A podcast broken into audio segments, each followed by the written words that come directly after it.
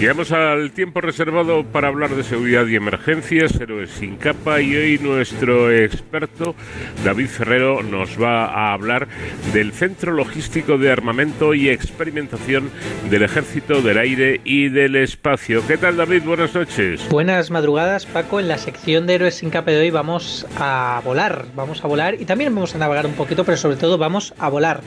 Eh, estos días atrás eh, está teniendo eh, lugar la calificación del helicóptero NH-90, que se trata de uno de los helicópteros más modernos con los que cuentan nuestras Fuerzas Armadas y que es un helicóptero Airbus que está prestando servicio para misiones de transporte y salvamento y rescate. Eh, ahora hablaremos un poquito más en profundidad de este tipo de, aeronaves, pero como decía, se está llevando a cabo la calificación de este helicóptero por parte del el Centro de Ensayos en Vuelo del Ejército del Aire y del Espacio, también conocido como Centro Logístico de Armamento y Experimentación, que está realizando esta calificación eh, junto con personal del ALA 48, que recordemos que también dentro del Ejército del Aire son eh, aquellos que están más acostumbrados a utilizar este tipo de aeronaves, los helicópteros, y también para estas pruebas, eh, pues por supuesto, están colaborando eh, personal del portaaeronaves Juan Carlos I, porque se está realizando en conjunto entre el Ejército del Aire y del Espacio y la Armada Española. Eh, para conocer un poquito más de qué va esto de la calificación de estas aeronaves, cómo se realizan y sobre todo qué es el objetivo que buscan, hemos, como siempre, querido eh, llamar a los que de verdad saben sobre esto y nos atiende eh, ya con nosotros el capitán Alejandro Molero Salvatierra. Eh, capitán Salvatierra, ¿qué tal? Buenas noches, bienvenido. Bueno, un placer contar con, usted en, en, De Cero al Infinito y, y, preguntarle qué es esto de la calificación que hacen ustedes desde el Centro Logístico de Armamento y Experimentación. Pues que cada helicóptero posee unas características de motorización, de limitaciones de por transmisión y características de cualidades de vuelo, que es lo que llamamos que es básicamente cómo el piloto es capaz de controlar eh, la aeronave. Y a esto se suma que además cada buque tiene una estructura, tiene una, una forma determinada que en función de por dónde eh, incide el viento, pues puede generar unos fenómenos de turbulencia, de, de, aire, un vacío de aire incluso, que afecta al, al, control de la nave. Entonces, dicho esto, la calificación es eh, lo que conocemos como los ensayos de interfaz dinámica para generar las cartas de viento por las cuales eh, se determinan los límites de eh, dirección e intensidad del viento eh, por los cuales puede aproximar un helicóptero a una aeronave en condiciones de seguridad.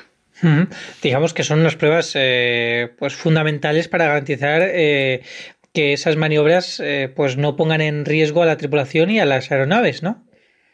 Efectivamente, sí, es, una, es un ensayo bastante importante, puesto que, como sabemos, la mar es un ambiente hostil y es mucho más hostil que, que operar en tierra en, en un campo no preparado. Entonces, el definir unos, eh, unos límites eh, erróneamente, digamos, el, no detectar eh, pues pérdidas, posibles pérdidas de control y posibles pérdidas de o falta o falta de potencia puede acabar con una situación catastrófica, tanto para el buque como para la tripulación.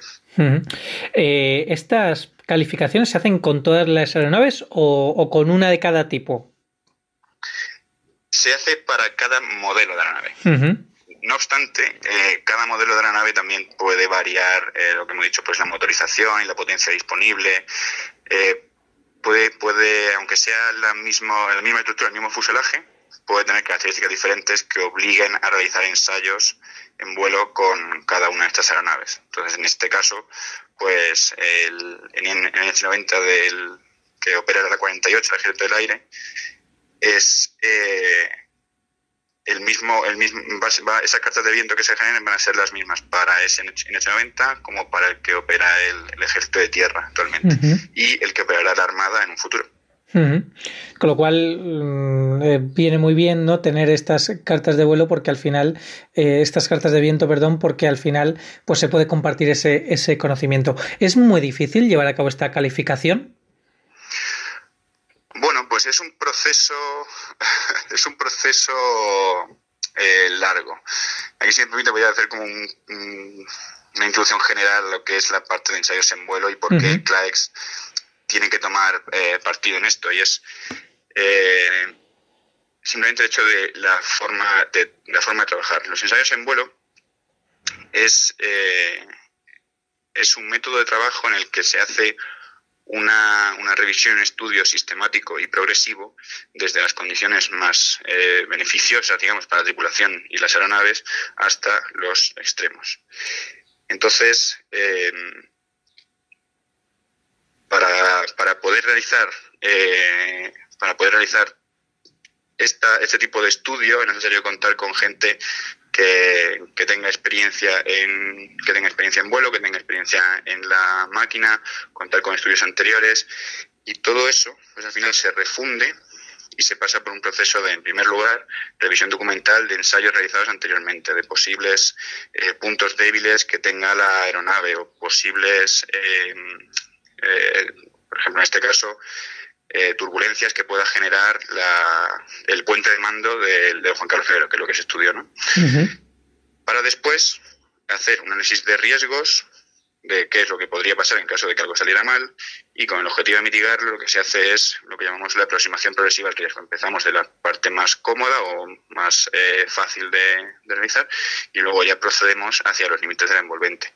Y cuando nos acercamos a uno de esos límites y detectamos que estamos a punto de, de exceder una limitación o de, o de situarnos en una condición peligrosa, pues ahí es cuando marcamos el límite. Entonces, sí, es un estudio muy exhaustivo en el que nos, nos acercamos progresivamente a los límites con seguridad. Usted nos ha puesto muy acertadamente en situación ¿no? de cómo se lleva esa aeronave un poco hasta el límite eh, para marcar efectivamente de que por dónde no hay que sobrepasar ¿no? esos límites y de ahí la importancia de contar con pilotos, me imagino, pues que tengan esa experiencia de la que usted hablaba, porque al final el factor humano aquí es fundamental. Sí, exacto. Exacto. nosotros, además, el CLADEX como centro de ensayos de las fuerzas, bueno, del ejército del aire, en del ejército del aire, pero que también trabaja para las, para las Fuerzas Armadas, debe contar con ese, con ese tipo de experiencia y por eso también se contó con personal experimentado del, de ALA 48, de los, pilotos y mecánicos que, que participaron en los ensayos. Me imagino que contar también con aeronaves más modernas facilitará este tipo de ensayos. Bueno, eh, todo tiene su todo tiene su aquel, como que dice, ¿no? O sea, las aeronaves más eh, antiguas, digamos, eh, todo es mecánico. Entonces, efectivamente, la forma, la interfaz de la aeronave con el piloto es un poquito más rudimentaria y a lo mejor es, no es tan intuitivo el conocer qué es lo que nos está pasando, pero por contra, las aeronaves más modernas dependen mucho de sistemas electrónicos. Y pues todo eso aunque eso la interfaz es un poco más friendly, más amigable y sea más fácil de interpretar, puede generar problemas o puede proporcionar información que no seamos capaces de, de, analizar. Entonces, todo tiene su aquel, pero sí, en general una nave moderna te da mayores prestaciones para poder hacer los ensayos, sin que, eh, o sea, el proceso al final tiene que ser el mismo de, un, punto eh, bueno del envolvente en un punto de condiciones más, más benévolas a, a los extremos. Para que nos hagamos eh, idea de, una, de la importancia de estas cartas de viento ¿no? que se diseñan para, para estos, eh, podemos decir, binomio aeronave-buque, ¿no? helicóptero-buque en este caso, pues es lo que permite a las unidades que lo operan la capacidad de desplegarse y de operar desde el buque, ¿no? De proyección eh, hacia eh, el mar o viceversa, ¿no? Es decir, que dotan a los buques de la Armada pues de esa, de esa potencia y de esa otra mm, eh, habilidad, por así decirlo, que es la aeronáutica, ¿no? Que es poder poner una aeronave en cualquier momento en circulación y en, y en el aire. esto también requiere una colaboración, ¿no? Entre los distintos ejércitos. Exacto, exacto. Entonces, eso es lo que he comentado antes de CLAEX, aunque está encuadrado dentro del ejército del aire, puede realizar eh, o ejecutar programas que sean beneficiosos para, para, todas las Fuerzas Armadas. Nuestro cometido es eh, proporcionar capacidades de combate eh, a todas las unidades, principalmente al ejército del aire, pero en este caso, como hemos dicho, pues afecta también al ejército de tierra y a la Armada Española. Entonces, eh, efectivamente, todo es eh, todo va enfocado a conseguir o elaborar un producto que aumente las capacidades de, nuestras unidades y de los miembros de las Fuerzas Armadas para que desempeñen cualquier cometido en el, interés de la defensa nacional. Y en este caso, pues era eh, poder embarcar el NH-90 en el naves de la Armada, lo que, como bien ha dicho usted, pues la proyección estratégica que se le da a las operaciones es, un salto importante. Pues capitán Alejandro Molero Salvatierra, muchísimas gracias por acercarnos a la labor que realiza el Centro Logístico de Armamento y Experimentación, el CLAEX, eh, y también por contarnos eh, de una forma tan clara ¿no? cómo se califican y qué importancia tiene esta calificación y estas cartas de viento para la operabilidad de este tipo de naves, el helicóptero NH-90 que sabemos que es un cambio y un salto de calidad cualitativo y que se ha hecho esta calificación en el, en el buque Juan Carlos I. Capitán Salvatierra, muchísimas gracias. Muchísimas gracias a ustedes. Un abrazo. Pues así nos hemos aproximado, Paco, a otra unidad, en este caso del Ejército del Aire del Espacio, y yo vuelvo a estos micrófonos en 15 días. Hasta entonces, ya saben, protéjanse.